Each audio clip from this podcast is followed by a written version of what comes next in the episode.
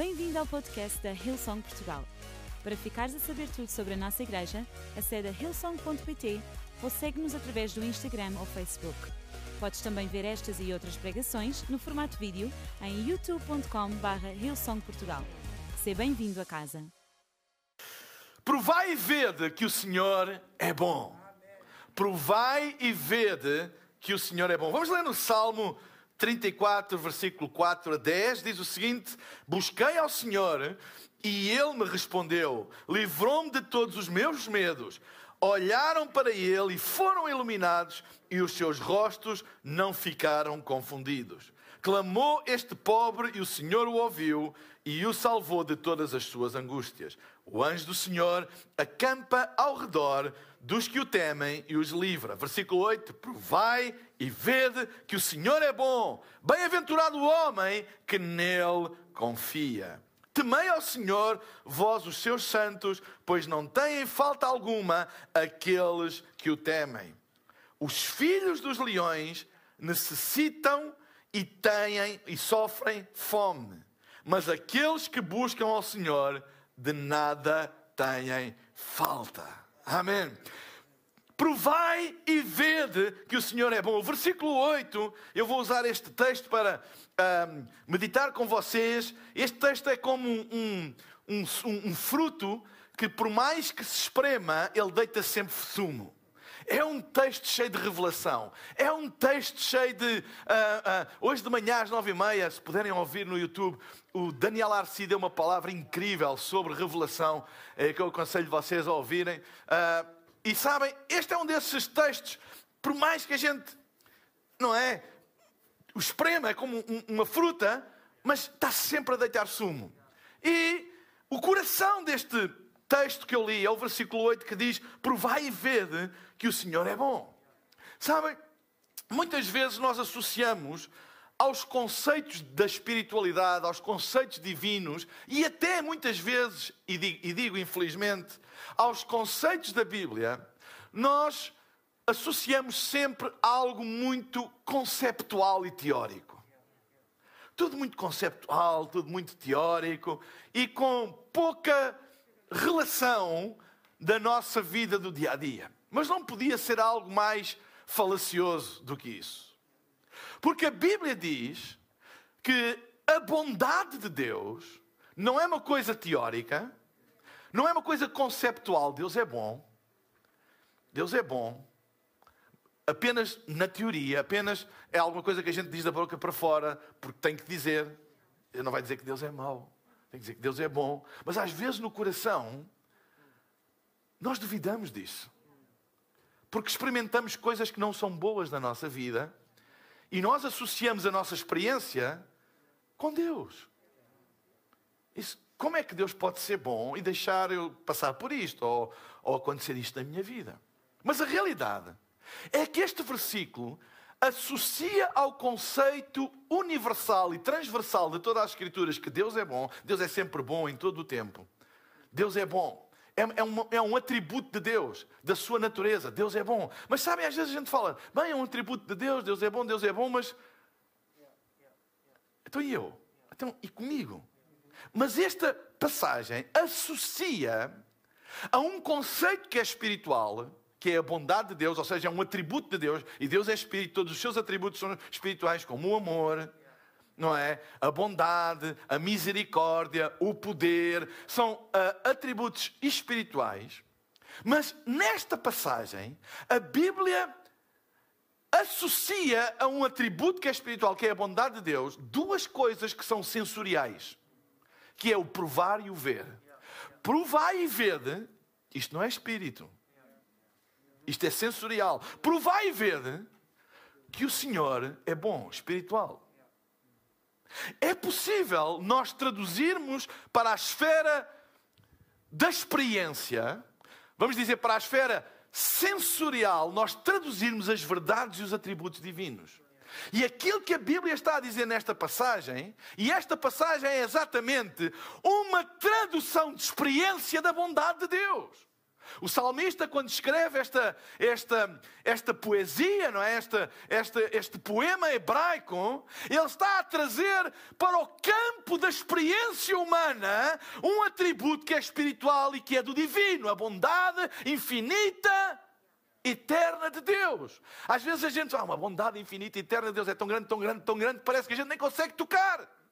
Mas o salmista está na sua na sua linguagem poética, ele está a trazer para a esfera da experiência humana que é possível ao homem ver e provar que Deus é bom. Amém? E isto é fantástico. Isto é fantástico. Eu posso trazer, tu podes trazer para a tua experiência atual que Deus é bom. Tu hoje podes provar e tu hoje podes ver que Deus é bom. Não é apenas bom no conceito, Ele é bom para ti. Ele é bom para ti. Ele é bom para ti. Ele não é apenas bom em conceito, Ele é bom para ti. Ele é bom para mim. Ele é bom para o Fred, Ele é bom para o Gabriel, Ele é bom para o Daniel, Ele é bom para a Ruth, Ele é bom para. You name it. Põe o teu nome, Ele é bom. Ele traz para a esfera da experiência pessoal de cada um. Esta é a grandeza de Deus. Deus é grande, infinito, insondável, poderoso, todo-poderoso, todo omnisciente, sabe todas as coisas, está em todo lugar. Ele é infinitamente grande, infinitamente amoroso, infinitamente poderoso, infinitamente misericordioso, infinitamente bom, mas Ele cabe na experiência da tua vida pessoal. Provai e vede que o Senhor é bom. E pelo menos nesta passagem, há cinco aspectos que nós podemos provar e ver que o Senhor é bom. Eu vou retirá-los do texto. O versículo 4 começa: Busquei ao Senhor e ele me respondeu. Provai e vede que o Senhor é bom. Primeiro, ele responde aos que o buscam. A Bíblia diz no versículo 4: Busquei ao Senhor e ele me respondeu.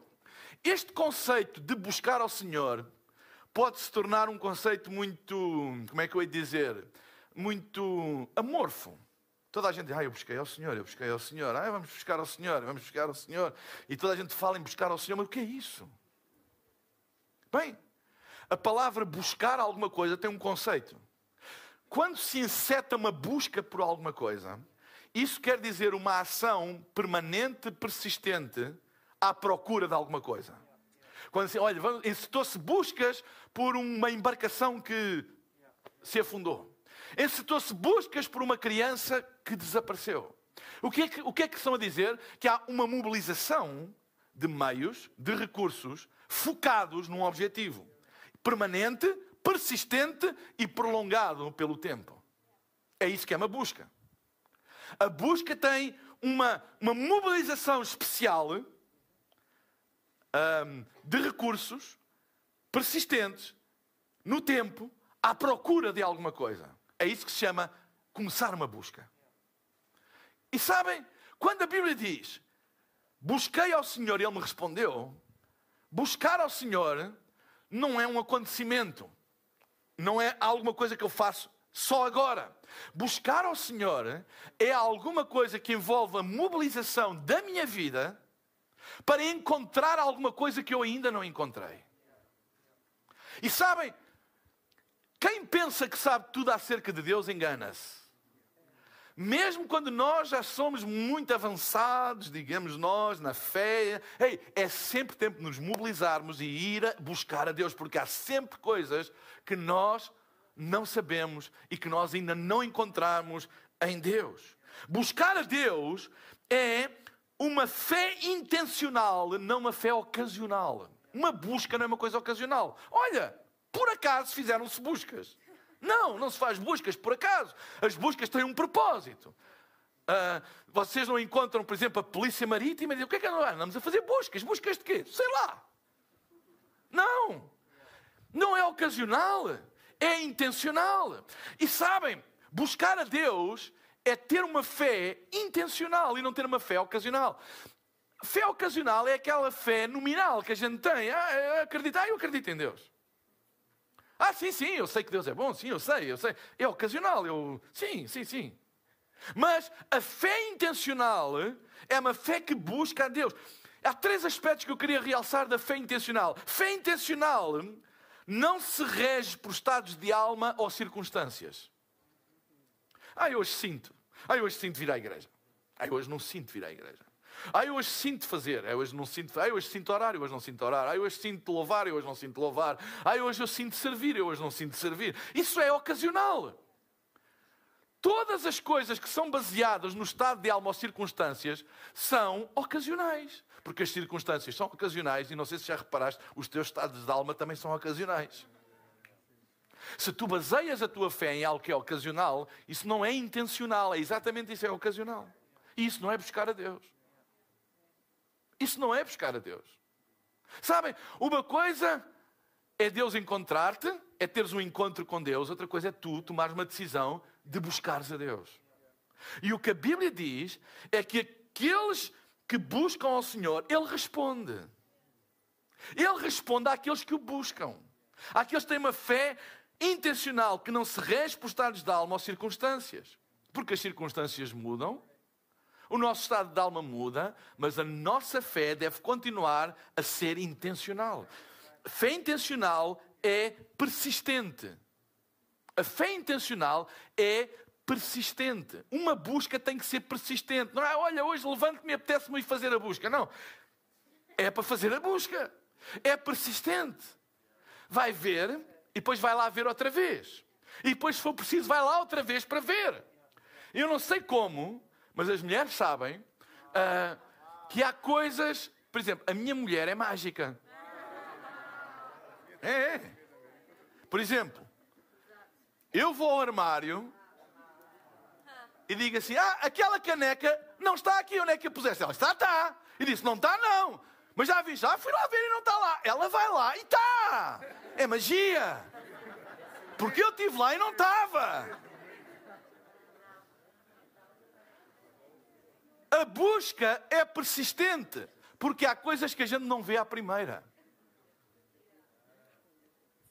Há coisas que a gente não se apercebe à primeira. Tens que ir à segunda e à terceira e à quarta. A fé é persistente. A fé não desiste à primeira. Orei uma vez, não aconteceu nada, eu oro a segunda, eu oro a terceira, eu oro a quarta, eu oro a quinta vez e eu oro a sexta. Amém? Eu criei uma vez, exercitei fé uma vez, não aconteceu nada, então eu creio outra vez, eu creio outra vez, eu creio outra vez, eu creio outra vez. Eu dei uma vez, eu dou outra vez, eu dou outra vez, eu dou outra vez. Eu servi uma vez, eu sirvo outra vez, eu sirvo outra vez, eu sirvo outra vez. Eu acreditei uma vez, eu louvei uma vez, eu louvo outra vez, eu louvo outra vez. É a repetição do céu céu. Amém? Persistência. Persistência. Sabem? A fé intencional é persistente. E em terceiro lugar, a fé intencional é resistente. Hum.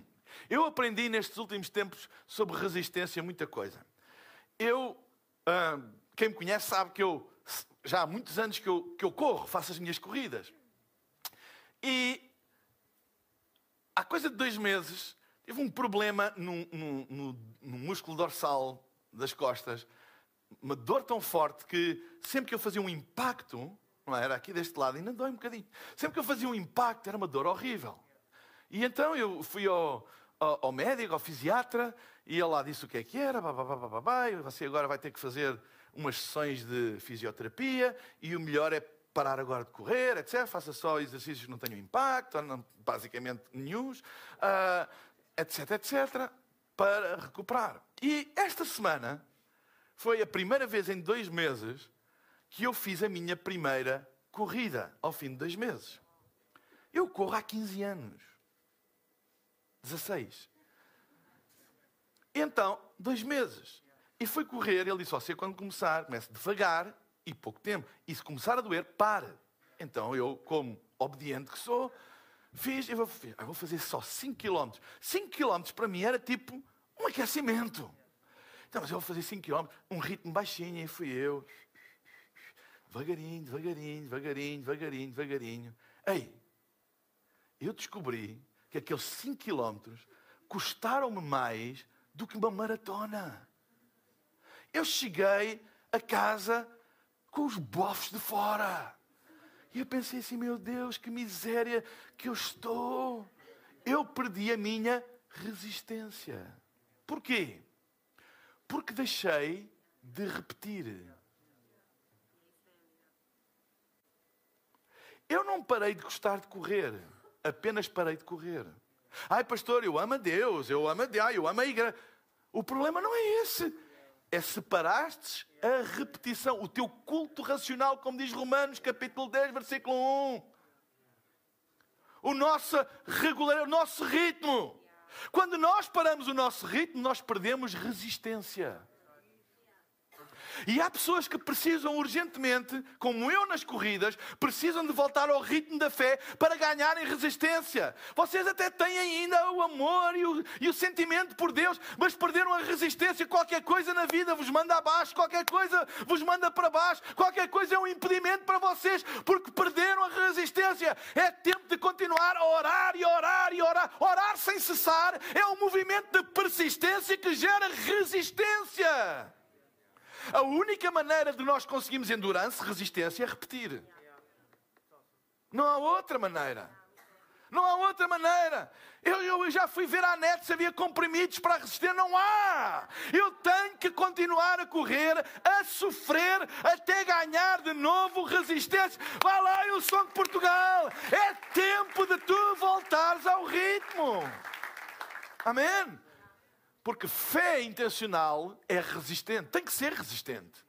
Amém? E para isso é preciso repetir. Segundo aspecto, neste texto, acerca de provar e ver que o Senhor é bom. Provar e ver que o Senhor é bom, Ele livra-nos do medo. Olha o versículo 4, que começa, como eu disse, busquei ao Senhor e Ele me respondeu. Primeiro ponto. Segundo, livrou-me de todos os meus temores. Diz o versículo 4. Medo é uma prisão. Medo é uma perspectiva negativa sobre alguma coisa que ainda não aconteceu. Sabem, a Bíblia diz que Deus não nos deu um espírito de medo. Nós temos que diferenciar duas coisas. Uma coisa é o medo que vem do instinto de sobrevivência. Se eu for na rua, por disparate, não é? e me aparecer um tigre à frente, eu fujo. Eu vou para cima de qualquer, sei lá, eu, não é? Porque é instintivo, é de instinto de sobrevivência. Isso é uma coisa. Não vou dizer, ah, eu não tenho medo. Ah, eu piro-me logo, não é? Ou imagine que eu vou no trânsito e vejo alguém completamente desgovernado e afastar-me. Ou seja, é um instinto, não é? Como se alguém te mandar alguma coisa, o teu primeiro gesto é instintivo, de proteção. Isso é um medo instintivo. Uma coisa é eu, por ter medo de um tigre ou de um acidente, me desviar. Outra coisa é eu não saio de casa porque tenho medo de ter um acidente. Eu não saio de casa porque me pode aparecer um tigre. Isso é um espírito. É completamente diferente. Uma coisa é perante uma situação a gente se protege. Outra coisa é ter medo que essa situação aconteça. E até pode haver razões, porque já aconteceu com o A, já aconteceu com o B, até já me aconteceu comigo, etc. E isso transformou-nos em prisioneiros do medo, de um espírito de medo. E sabem que nestes últimos meses que temos vivido, há pessoas que uma coisa é o nosso instinto que nos protege, outra coisa é deixar que o medo se torne um espírito e um estilo de vida. E tudo é governado por ai não porque me pode, ai não porque me pode, ai não porque não, ai porque não. E vivemos amarrados. É uma prisão, porque é uma perspectiva.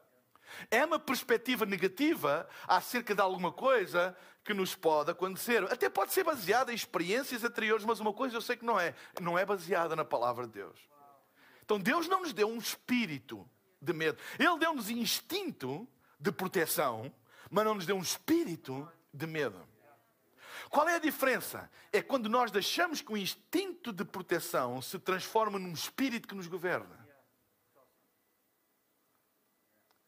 Uma coisa é eu perante um, um caminhão que vem desgovernado me afastar e entrar por uma, um atalho adentro para fugir de um, de um acidente. Outra coisa é recusar-me a entrar no meu carro porque tenho medo de ter um acidente. Isso é um espírito. Uma coisa é me proteger, uh, não é? Se está chuva, uh, vão-me proteger porque eu não quero adoecer. Outra coisa é eu não saio de casa porque eu posso apanhar Covid, gripe, uh, sei lá. Há tanto, não falta para aí é vírus, conhecidos e desconhecidos. Isso é um espírito de medo. Vocês entendem? E há pessoas que são, oh, por exemplo, há pessoas que não se dão com ninguém porque têm medo de ser magoadas. Ou têm medo de ser traídos. Muitas vezes porque já foram, tiveram uma experiência e transformaram uma experiência num espírito. Todos nós já tivemos experiências negativas. Todos nós já tivemos pessoas que se portaram mal connosco. E deixem-me dizer, e todos nós já nos portamos mal com alguém. Todos nós já tivemos experiências menos boas com alguma coisa. Uh, olha, eu, por falar em corridas, eu tive experiências muito más com cães. E às vezes dou por mim, quando saio para correr, pensar, e se eu apanho aquela. Não, não pode ser. Eu tenho que sair. Se apanhar um cão, a gente logo. Mas você, uma coisa é eu sei não vou correr mais, porque pode apanhar, e pode não sei o quê, e pode acontecer, e pode. Entendem? Pode acontecer, poder pode, mas isso não me vai governar. Será que eu, ao andar de carro, posso ter um acidente? Poder posso, mas isso, esse medo não me vai governar. E é isso, igreja, que nós não podemos que o espírito de medo governe a nossa vida. Amém? Não podemos deixar que o espírito de medo governe a nossa vida. Há pessoas que vivem dominadas e escravizadas pelo medo. Medo de ficar doente, medo de perder a família, medo de perder o emprego, medo de perder o negócio, medo de irem à falência, medo de serem, não serem aceitos, medo de serem traídos, medo de falharem, medo de não conseguirem, medo de não serem o suficientemente bons, medo disto, medo daquilo. E vivem amarrados e escravizados por isso. Mas o que é que a Bíblia diz? A Bíblia diz que Deus me livrou de todos os meus medos. Provai e vede que o Senhor é bom. Ele me livra de todos os meus medos. Para quem tem Jesus, há uma mudança, não é no instinto, há uma mudança no espírito. O instinto está cá. Não é? Se eu vir uma coisa a cair do teto, eu não vou dizer, ah, eu confio em Deus. Isso não é confiar em Deus, isso é tentar a Deus. Se eu vejo uma coisa a cair do teto, eu firme, que é o meu instinto. Outra coisa é, eu não subo ali porque pode alguma coisa cair do teto. Isso é um espírito. E o que eu quero dizer é que às vezes há experiências que foram pontuais na nossa vida e que se tornaram num espírito que nos domina, que é o medo. Não deixes que uma experiência má governe a tua vida. Aquilo foi uma experiência. Não deixes que essa experiência seja habitada por um espírito que domina a tua vida. Tens que repreender isso e dizer: não vais dominar a minha vida. Ai, mas isso pode acontecer outra e pode não sei o que.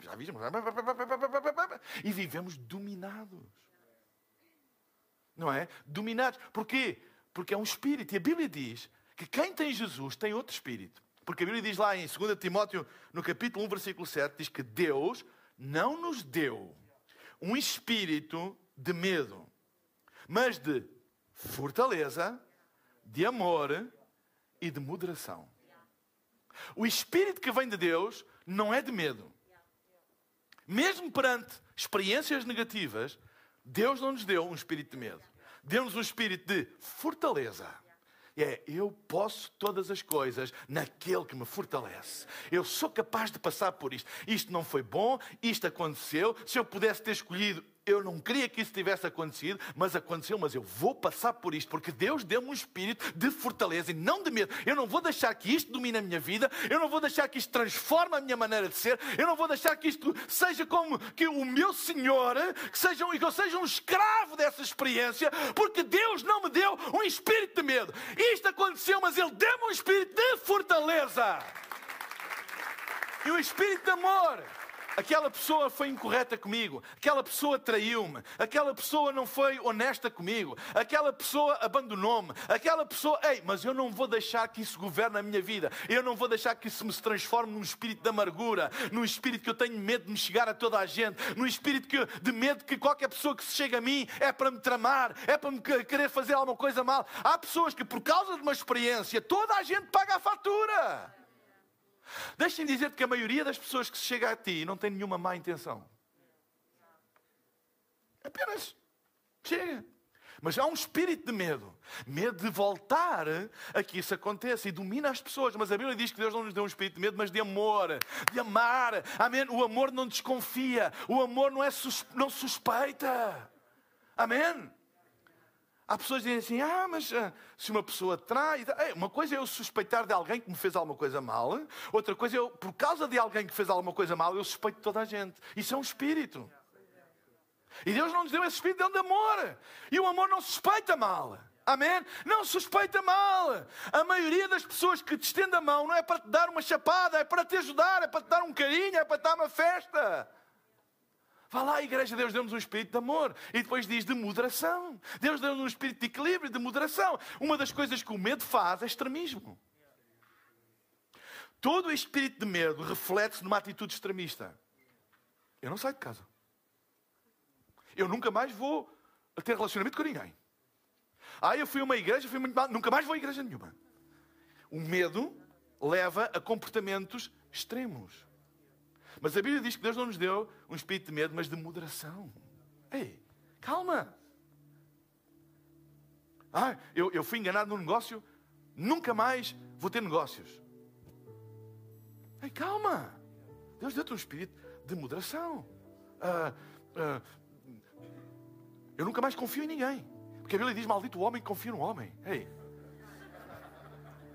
Se, puder, se pusesses, muita gente usa este versículo completamente fora do contexto. O que a Bíblia diz é: se tu confias no homem como confias em Deus, és maldito, porque nenhum homem vai corresponder às tuas expectativas como Deus responde.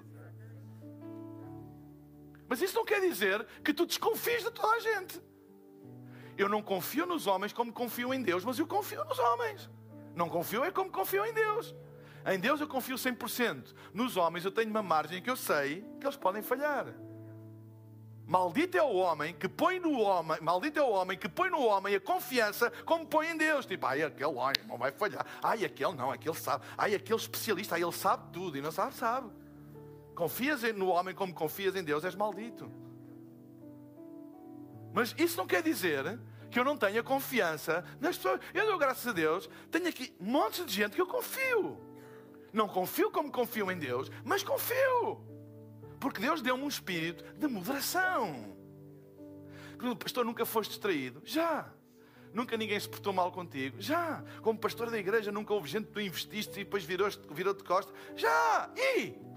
Deus não deu um espírito de medo. Deus deu-me moderação. Eu não vou para uma atitude extrema. Eu agora não, não, não confio em ninguém agora. Sou desconfiado.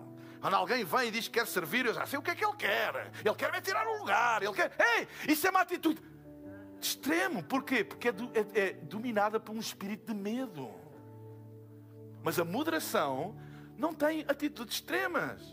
Sim, nem toda a gente que diz eu quero servir tem uma má intenção. A maioria tem uma boa intenção. Entendem? Nem toda a gente que se chega a nós é porque quer alguma coisa. Há pessoas que se chegam a ti, chegam a mim porque gostam. E o Espírito de Deus traz essa moderação. Não deixa que o medo nos leve para atitudes extremistas, que depois nós nos arrependemos. Porque quem leva com as consequências das atitudes extremistas somos nós. Ai, pastor, eu vi uma coisa que eu não gosto na igreja, eu vou deixar de servir porque eu não gosto daquilo. E bababá, bababá, bababá. Isso é um espírito de medo. O espírito de moderação não faz isso. Ai, porque eu pensava que ia ter uma oportunidade, então toma uma atitude extremista. Esquecem que Deus não nos deu esse espírito. É moderação. Ei, como dizem os ons ingleses, take it easy. Diz para a pessoa que está ao teu lado, take it easy. Amém. Já tenho a banda aqui para eu me calar. E ainda só vou no segundo ponto. Vamos lá, vamos lá acelerar isto. Reunião das 5 e meia, eu amo falar para vocês, eu preciso demorar mais tempo. Provai e ver que o Senhor é bom. Ele ilumina os olhos. Oh, desculpem, Ele ilumina os que colocam os seus olhos nele. Olharam para ele, diz o versículo 5. Olharam para ele e foram iluminados, e os seus rostos não ficaram confundidos. Nós sempre recebemos direção daquilo para o qual nós olhamos. Ah, é Deus que me dirige. Eu não sei se é, uma coisa eu sei. Deus dirige-te quando tu pões os teus olhos nele, o teu foco está nele. Pessoas que desfocadas são pessoas que põem os olhos em muita coisa e perdem o foco. Sabem? Foco fala-me de concentração. Um, um, um raio laser é capaz de perfurar o metal mais resistente. Por isso é que há coisas que são cortadas a laser, é com precisão, e mesmo os materiais mais resistentes, o laser consegue cortar. E o laser é um foco de luz concentrado. E porque é concentrado, é poderoso. Tudo aquilo que é focado tem poder, tudo aquilo que é desfocado perde poder, perde eficácia. E se eu ponho os meus olhos em muita coisa, há pessoas que põem os olhos nos homens, há pessoas que põem os olhos no telejornal, há pessoas que põem os olhos no A, e no B, e no C, e pois é, e tu, ei, desfoca e perdem a eficácia, perdem poder. Mas a Bíblia diz que olharam para ele e foram iluminados, e os seus rostos não ficaram confundidos. Uma das coisas de nós nos focarmos em Deus é que nós nunca vamos ficar confundidos. Se tu pões os teus olhos nos homens, é uma questão de tempo. É uma questão de tempo. Põe os teus olhos em Deus. Foca-te em Deus. Não deixe. Hoje há muita coisa na vida para nos distrair. Há muita coisa, sabem? Há tanta coisa na vida para nos distrair. Não, é distrair no bom sentido. A gente precisa distrair, não é de lazer, não é isso. É distrair o foco, é distrair a nossa atenção. É, é, é, é disputar a atenção na nossa mente e no nosso coração. E nós temos de ser sábios. Todos nós precisamos de distrair uh, não é a nossa cabeça, não é? mas é para coisas para relaxar, etc. Mas aquilo que disputa a atenção. Estou constantemente. Aquelas, aquelas pessoas que veem todas as notícias, todos os telejornais, desde a CMTV, a SICA, a TVI, vêm tudo e tudo, e que papam aquilo tudo. Como, e, aliás, e acreditam que aquilo é tudo verdade, e veem tudo, e, e sabem tudo. Outras leem tudo e mais alguma coisa, leem horóscopos, leem não sei o quê, e depois leem mais não sei quantos, e depois leem não sei o quê. Ei, ei, ei, leem a Bíblia, e depois leem outra coisa, e depois mais não sei. É uma confusão. Porquê? Desfocaram-se tu sempre vais receber direção daquilo onde tu colocas o teu foco. De onde é que vem a tua direção? A tua direção deve vir de Deus. Onde é que tu tens os teus olhos? Será que tu olhas para as falhas dos outros? Para o que te desagrada? Para o que te atemoriza? Daí não virá nada de bom. Olhem, deixem-me dizer uma coisa. Eu conheço pessoas que começaram a focar-se na falha das pessoas. Ai, porque aquele fez isto, ou aquele faz aquilo, e eu não devia, e bem, e não, não. Ei, não ponhas os teus olhos nisso. Se puderes ajudar, ajuda, mas não ponhas, não, não ponhas o teu foco, porque quem vai perder és tu. Ai, mas não está certo. Ok, pode não, mas não ponhas os teus olhos em, põe os teus olhos em Deus. Põe o teu foco em Deus. Porque nada de bom virá se tu te focares noutras coisas. É uma questão de tempo. Sabem, a desilusão vem rápido. Vem rápido. Às vezes a gente vê que aquela pessoa está a perder o foco. Ela vai, a desilusão vai vir rápido. É uma questão de tempo. E vai dar cabo da vida dele, vai dar cabo daquilo que ele construiu. Às vezes põe a família em risco, tudo, porque perderam o foco, começaram a pôr os olhos noutras coisas. Coloca os teus olhos em Jesus. Hebreus 12, 2 diz: Olhemos para Jesus, Ele é a fonte da nossa fé e aquele que a aperfeiçoa. Número 4. Provai e vede que o Senhor é bom, Ele louva e salva os que a Ele clamam. Olha o que diz o versículo 6: Clamou este pobre e o Senhor o ouviu e o salvou de todas as suas angústias. Sabe, o facto de Deus ouvir e responder e salvar, ouvir o nosso clamor, a nossa oração, é das coisas mais poderosas e mais misteriosas. Porque nós não temos em nós mesmos nenhuma moeda de troca suficientemente credível para exigir, para, como é que eu ia dizer? Dizer a Deus que temos direito a que Ele nos ouça ou que Ele nos responda. Há pessoas que pensam que é as suas obras, mas a Bíblia é bem clara, põe tudo ao mesmo nível. E é interessante que o salmista, na sua linguagem poética, ele diz assim: clamou este pobre. O que é um pobre? O pobre é uma pessoa que não tem nada para dar em troca. Não tem poder negocial. Diz: clamou este pobre, mas o Senhor o ouviu e o salvou. Sabem? Ah, quando nós não temos dinheiro, é mais difícil pedir dinheiro. É mais difícil. Experimentem pedir um empréstimo ao banco com 10 euros na conta. Ele, ah, mas é que eles vão-te pedir tudo, os olhos, o cabelo, tudo o que tu tiveres, eles vão-te pedir e mesmo assim, porque não tens, como se tiveres muito dinheiro, não é? E pedires alguma coisa, eles facilmente, é verdade, facilmente te dão, até te oferecem, até te mandam coisa a dizer, oh, se quiser, bababi, bababá, porque sabem que tu tens muito para dar para eles. Mas o salmista diz: Este pobre, um pobre não tem nada para dar em troca. Qual é a moeda de troca de um pobre para pedir a Deus, Deus ouvir e Deus responder? Não tem moeda de troca. Mas é interessante esta, nesta linguagem poética ele usar este pobre diante de Deus. Se formos por nós mesmos, todos nós somos pobres. Ninguém tem nada suficientemente bom para fazer troca com Deus. Nada. E ele diz: Este pobre este pobre clamou e o Senhor o ouviu e o salvou de todas as suas angústias. Ou seja, eu não tinha nada para dar, eu não tinha moeda nenhuma para dar. Eu, Deus facilmente podia enxutar-me, descartar-me, não me ouvir, não me responder sequer. Porque eu não tinha nada para dar, mas a admiração do salmista. Este pobre clamou ao Senhor e vejam bem, ele ouviu. E vejam bem, e ele salvou-me. Ele veio ao encontro daquilo que eu lhe pedi. Mas eu não tenho nada para lhe dar. Eu não tenho como lhe pagar. Eu não tenho como compensar. Mas vejam bem, a grandeza. Ele ouviu-me. E ele salvou-me. Eu não sei se vocês estão a apanhar a admiração do salmista ao considerar-se pobre mas mesmo assim, Deus ouviu e Deus salvou.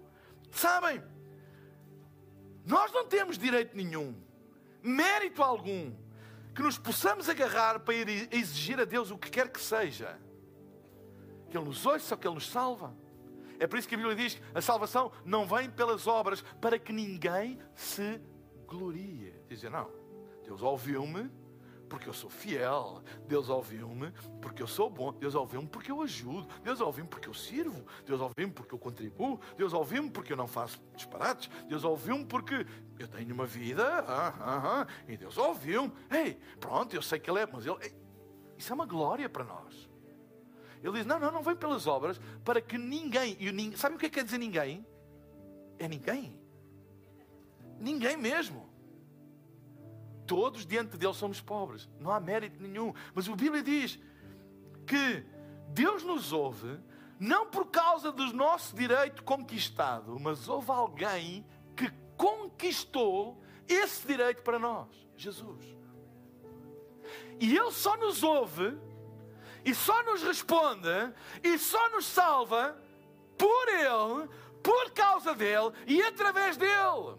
A palavra de Deus diz, na Epístola de Paulo, a Timóteo diz: há um só mediador entre Deus e os homens, Jesus Cristo, homem. A Bíblia diz em Hebreus capítulo 10, no versículo 19 a 23, diz assim: Assim, meus irmãos, devido ao sangue de Jesus, podemos entrar com ousadia no lugar santíssimo Este é o caminho novo e cheio de vida que Cristo nos abriu ao rasgar o véu da separação por meio da sua morte. E visto que temos um grande sacerdote sobre a casa de Deus, cheguemos-nos com um coração verdadeiro, na certeza confiante da fé, tendo as nossas consciências purificadas e o nosso corpo lavado com água pura, mantenhamos firmemente a nossa esperança, porque Deus é fiel e nada falhará ao que promete. O que é que a Bíblia diz? A Bíblia diz que nós não tínhamos mérito nenhum. Nós não temos nada para dar em troca a Deus, mas diz que devido ao sangue de Jesus, nós podemos entrar com ousadia no lugar santíssimo, na Sua presença. É por isso que nós, quando oramos, oramos em nome de Jesus. Nós não oramos em nosso nome. Nós não... O que é que isso quer dizer? Isto não é uma mera técnica. Então tens que dizer em nome de Jesus. Tens que orar em nome. É, não é uma mera técnica, é uma consciência, é uma revelação de que eu não tenho qualquer tipo de acesso a Deus se não for por Ele. Não é uma palavra mágica, se eu disser em nome de Jesus. Não é uma palavra mágica. É a certeza cá dentro que eu só posso em nome dEle. Mas em nome dEle eu posso chegar com confiança, eu posso chegar com ousadia, eu posso pedir a Deus porque Ele ouve e Ele responde e Ele salva. Porque eu sei que Jesus me salvou, eu sei que Ele ganhou através do seu sangue esse direito, Ele conquistou, foi Ele que conquistou o direito, e pela Sua graça, Ele agora me convida a entrar na presença de Deus em Seu nome. Em Seu nome. Amém? Em Seu nome. Sabem? Quando nós recebemos um convite de alguém para ir a alguma coisa que por nós mesmos nós não tínhamos o, o, o direito de aceder lá, quando a gente agarra num convite, sabe tão bem, não sabe? A gente chega a uma porta onde é uma entrada exclusiva e a pessoa pergunta assim: uh, uh, então faz favor, e a gente mostra Favor, adiante, ok. Não é o meu mérito, mas é daquele que me convidou e aquele convite dá-me esse acesso. Dá-me esse acesso. E é tão bom nós usufruímos de uma coisa que sabemos que se não fosse por ele, nós não tínhamos. Eu, aqui há uns. Quando o Benfica jogou com o Barcelona aqui no Estádio da Luz, eu fui com a minha filha Filipa e o meu irmão que, que trabalha na área do futebol, eu disse: Olha, eu, eu tentei arranjar bilhetes, que estava esgotado. E ele disse: Ah, eu arranjo-te. E ele arranjou-me, porque tem um, um amigo lá do, do, scouting e lá dessas coisas todas, que tem um camarote no Estádio da Luz. Ele disse: Olha, eu arranjo dois bilhetes de camarote. Eu disse: Uau, camarote. Com direito, tens direito a jantar. Eu fui logo para lá às 5 da tarde, já estava lá batido. tenho direito? Tenho direito. E eu fui e tinha aquilo, e eu mais a pipa. Estávamos lá para aqueles corredores todos e tal, e íamos naquele, meter lá o código, e via as multidões nas filas, e a gente entrava lá, uma lá para cima, lá para o, para o camarote. Chegámos lá, era comida, tínhamos lá um senhor muito simpático, etc. E tinha o, o, a, a, mesa da comida e assim um envidraçado com umas cadeiras privadas com vista no, no estado, uma coisa fantástica. Não é? E nós usufruímos daquilo mas eu sei, aquilo não era meu. Eu, se for lá agora, não me deixam entrar. Que eu já não tenho o convite. Mas enquanto eu tiver o convite, eu vou. Por isso eu fui mais cedo para usufruir de tudo. E é isso, olha. O sangue de Jesus é o QR Code que te dá acesso a todas as grandezas do céu.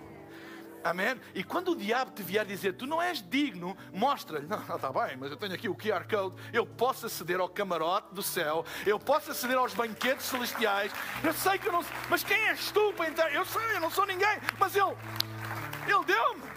Ele deixou-me. É um ato da sua graça, é um ato da sua misericórdia. Mostra-lhe, mostra-lhe a cédula com o sangue de Jesus lá e tu tens acesso a tudo aquilo que é do Pai, é teu. Porque quem tem o Filho tem a vida, tem acesso a tudo.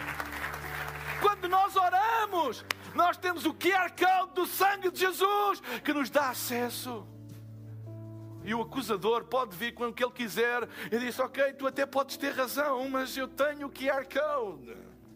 Mas tu fizeste, eu, tu até podes ter razão, mas não fales comigo, fala com quem me deu acesso. Nenhuma condenação há para os que estão em Cristo Jesus, que não andam segundo a carne, mas andam segundo o Espírito. Tu tens o sangue de Jesus, Ele ouve o teu clamor e Ele salva-te. Porque tu tens a revelação de que não é por ti, é por Ele. Amém? Quinta e última coisa, obrigado pela vossa paciência. Já te dói as costas, está com um baixo desse tamanho. Isso é pesado, caneco, moça. Ah, lá vai. É pesado, tens de comprar um mais leve. Se faz-te mal às costas, depois não podes correr durante dois meses. Provai e ver que o Senhor é bom. Ele supre todas as necessidades daqueles que o temem. Olha o versículo 8. Temei ao Senhor, vós os seus santos, pois não têm falta alguma àqueles que o temem. Agora reparem o versículo 10. Os filhos dos leões necessitam e sofrem fome, mas aqueles que buscam ao Senhor de nada têm falta. Sabem, a Bíblia diz: temei ao Senhor, pois não têm falta alguma àqueles que o temem. Às vezes nós temos um conceito de temer a Deus, uma coisa assim negativa, mas temer a Deus não é uma coisa negativa, não é ter medo de Deus. Temer a Deus não é ter medo de Deus. Temer a Deus é pavor de lhe desagradar. É pavor de sair fora daquilo que Ele tem para mim. Ou seja, temer a Deus é obediência. O temor do Senhor, que é o princípio da sabedoria, porquê? Porque resulta em obediência. Não há maior sabedoria do que obedecer àquilo que o Pai nos diz. É a maior demonstração de sabedoria que nós podemos ter, é a nossa obediência. É, porquê? Porquê que é sabedoria? Porque eu confio e sei que Deus tem o melhor para mim, mesmo quando eu parece que não é o melhor, mesmo quando tudo à volta diz que não é o melhor, eu confio porque eu sei que Ele sabe todas as coisas. Eu, isto é temor a Deus, não é medo, é a certeza de que Deus tem o melhor para mim. Então eu não quero deixar de lhe obedecer, porque eu sei que a obediência é o melhor caminho que existe para a minha vida e para o meu futuro. Não há verdadeiro amor sem obediência, não há verdadeira devoção sem obediência, não há verdadeiro serviço sem obediência. Aqueles que vivem em obediência a Deus, veem Deus cuidar das suas necessidades. A obediência traz-nos esse cuidado de Deus sobre a nossa vida. E a desobediência não. Não que Deus chute para fora os desobedientes. Deixem-me pôr da seguinte maneira: a obediência é como, um guarda é como ter um guarda-chuva e a obediência põe-me debaixo desse guarda-chuva eu decido obedecer, eu estou debaixo desse guarda-chuva. E a desobediência é por decisão minha, não de Deus. Não é Deus a dizer, sai daqui. Não, sou eu que decido sair. Por isso, uma pessoa que desobedece a Deus não pode dizer, ai, Deus não me ajudou. Não. Deus quer te ajudar. Ai, humilhei-me. Claro, saíste debaixo do guarda-chuva. Ai, pastor, o que é que eu posso fazer para não me molhar? Vai para baixo do guarda-chuva.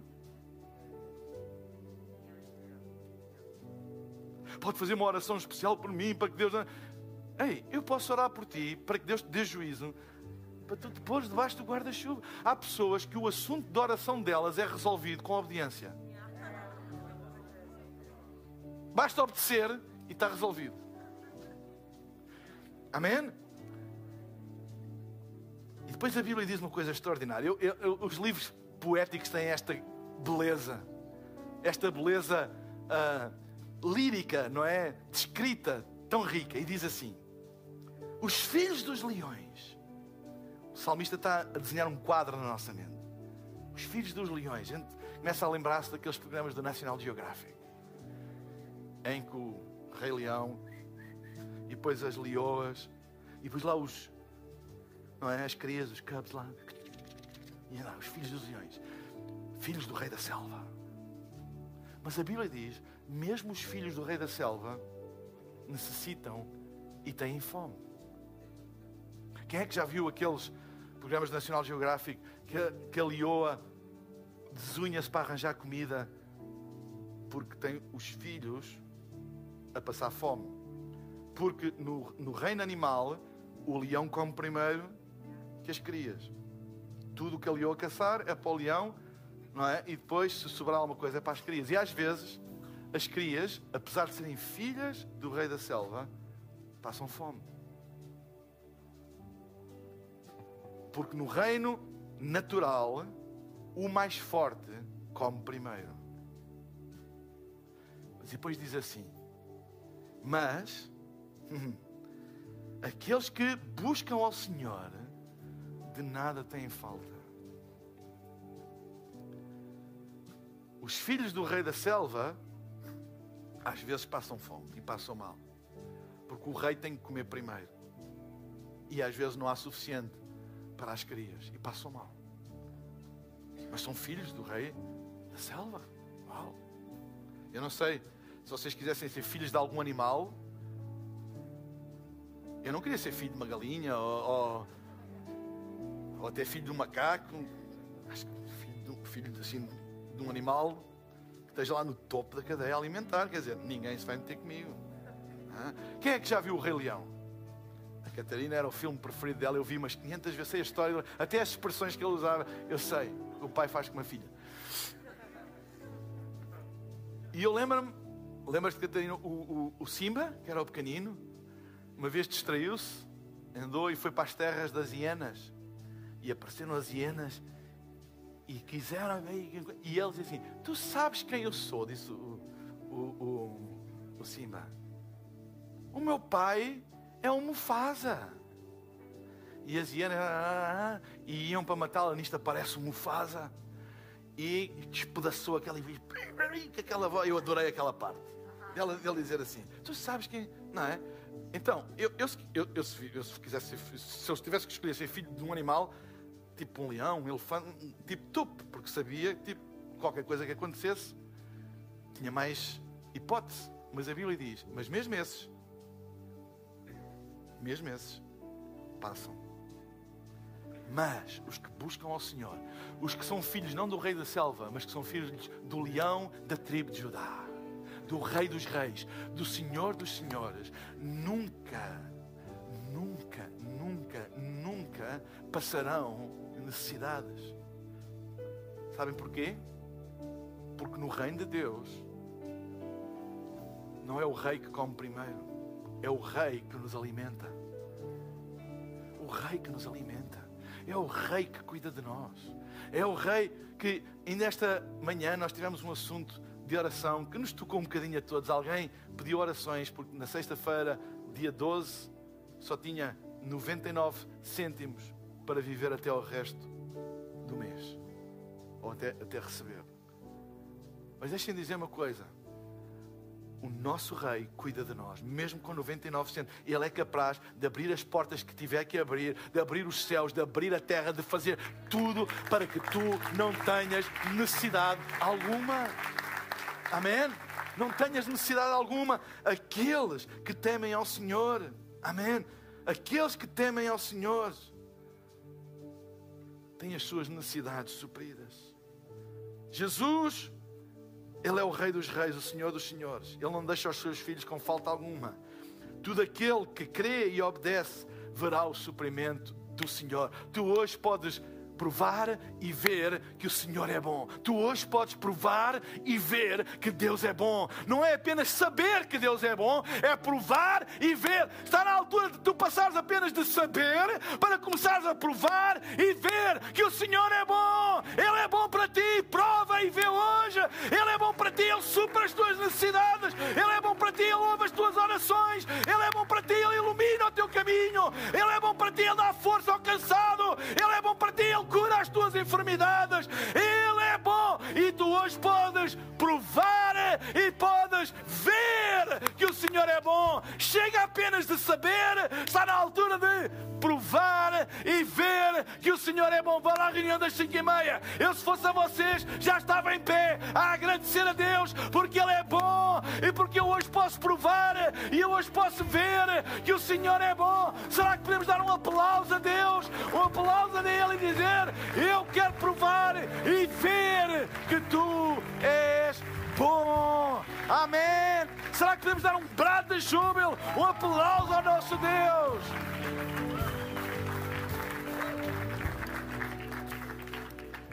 Eu não queria terminar esta reunião sem dar uma oportunidade a todas as pessoas que estão aqui para que hoje possam provar e ver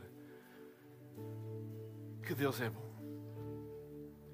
Ele não é apenas um conceito, ele não é apenas uma força, uma energia, ele não é apenas um ícone da religião. Ele não é apenas um personagem de um livro sem poder nenhum.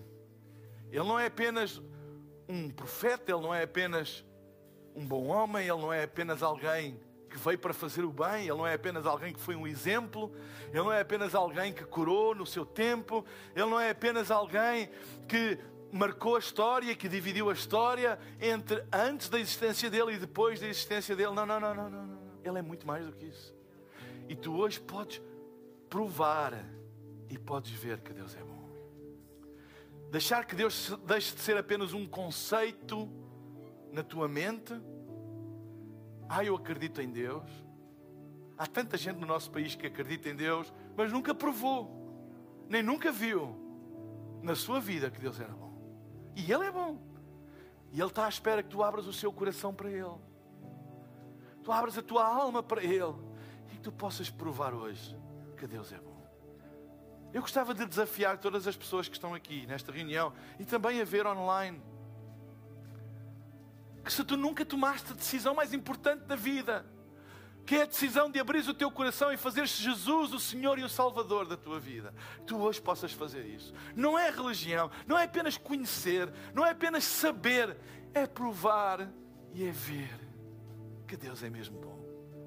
Tu hoje podes tomar essa decisão, abrir o teu coração, fazer Jesus o Senhor e o Salvador da tua vida e veres a tua vida mudar para a eternidade, para todo sempre. Amém? Eu queria te desafiar a tu tomares esta decisão hoje. Talvez hajam pessoas aqui neste lugar que já tomaram esta decisão um dia, mas têm estado longe de Deus, afastados de Deus, ou simplesmente perderam o ritmo da fé. Deixaram de ter aquela fé resistente porque deixou de repetir, perdeu o endurance. Mas hoje queres fazer a tua paz com Deus, queres voltar para os caminhos da fé. Eu gostava também de te incluir neste convite e neste apelo. E vou pedir uma coisa muito simples: que daqui a pouco se tu és esta pessoa e queres tomar esta decisão de dar a tua vida a Jesus, ou te reconciliares com Deus, com Deus ou com a fé, que faças um sinal daqui a pouco com o teu braço se levantando, eu vou ver, e eu vou fazer uma oração a Deus aqui do palco, e vou pedir a, tu, a todas as pessoas que levantarem o seu braço para repetirem esta oração no lugar onde estão, em voz baixa, claro, no lugar onde estão. Porquê é que é importante isto? Porque a Bíblia diz, como está a aparecer aqui neste versículo, no ecrã, se tu creres no teu coração e confessares com a tua boca, serás salvo. A salvação vem pela conjugação da fé e da confissão pela oração. E hoje quero te ajudar com esta confissão. Se tu crês, se tu és, eu quero Jesus, eu, eu acredito que Ele é o Salvador, eu acredito que Ele é bom para mim, eu quero me reconciliar com Ele, eu quero experimentar, eu quero ver. E se tu confessares com a tua boca, tu serás salvo. Então, enquanto todos temos os nossos olhos fechados. Eu vou pedir para todos fecharmos os nossos olhos como um sinal de reverência, também para concedermos um pouco de intimidade a, a, a, para nós e para quem está ao nosso lado. Eu vou pedir a todas as pessoas que estão aqui e que hoje querem tomar esta decisão, ou as pessoas que estão em casa a assistir, podem também colocar o emoji da mão aberta no chat para nós fazermos esta oração contigo. Mas tu estás aqui neste lugar e tu queres tomar esta decisão, de tornar Jesus o teu Senhor e Salvador, ou de apenas te reconciliares com Deus, de te reconciliares com a fé, de voltares para o ritmo, voltares à corrida, voltares à jornada da fé. Eu vou pedir que agora mesmo, no lugar onde tu estás, enquanto todos temos os nossos olhos fechados, em nome de Jesus, eu vou pedir-te para que tu levantes um dos teus braços, agora mesmo, sem vergonha, levanta um dos teus braços. Eu estou a ver Amém. Eu estou a ver ali também. Levanta, levanta bem alto. Eu estou a ver ali também. Eu estou a ver. Não tenhas vergonha. Estou a ver ali também. É a altura. É o tempo. É agora. É agora. Nós não, não controlamos o dia da manhã. Faz um sinal levantando o teu braço. E nós vamos orar agora contigo. Fica com o teu braço no ar e vamos todos repetir esta oração. Em casa, coloca o teu emoji da mão no chat onde estás a assistir. E repete comigo: Pai Celestial, muito obrigado porque hoje me encontraste e o teu amor me alcançou. Eu abro o meu coração para ti. E convido Jesus a ser o meu Senhor e Salvador. Peço-te perdão pelos meus pecados. E que me dês uma vida nova, cheia de propósito. E que eu possa provar e ver a tua grande bondade. Em nome de Jesus. Amém Amém e amém. Esperamos que a mensagem de hoje te tenha inspirado e encorajado. Se tomaste a decisão de seguir Jesus pela primeira vez, acede a hillsong.pt Jesus para dar o teu próximo passo. Te lembramos que podes seguir-nos no Facebook e Instagram para saber tudo o que se passa na vida da nossa igreja.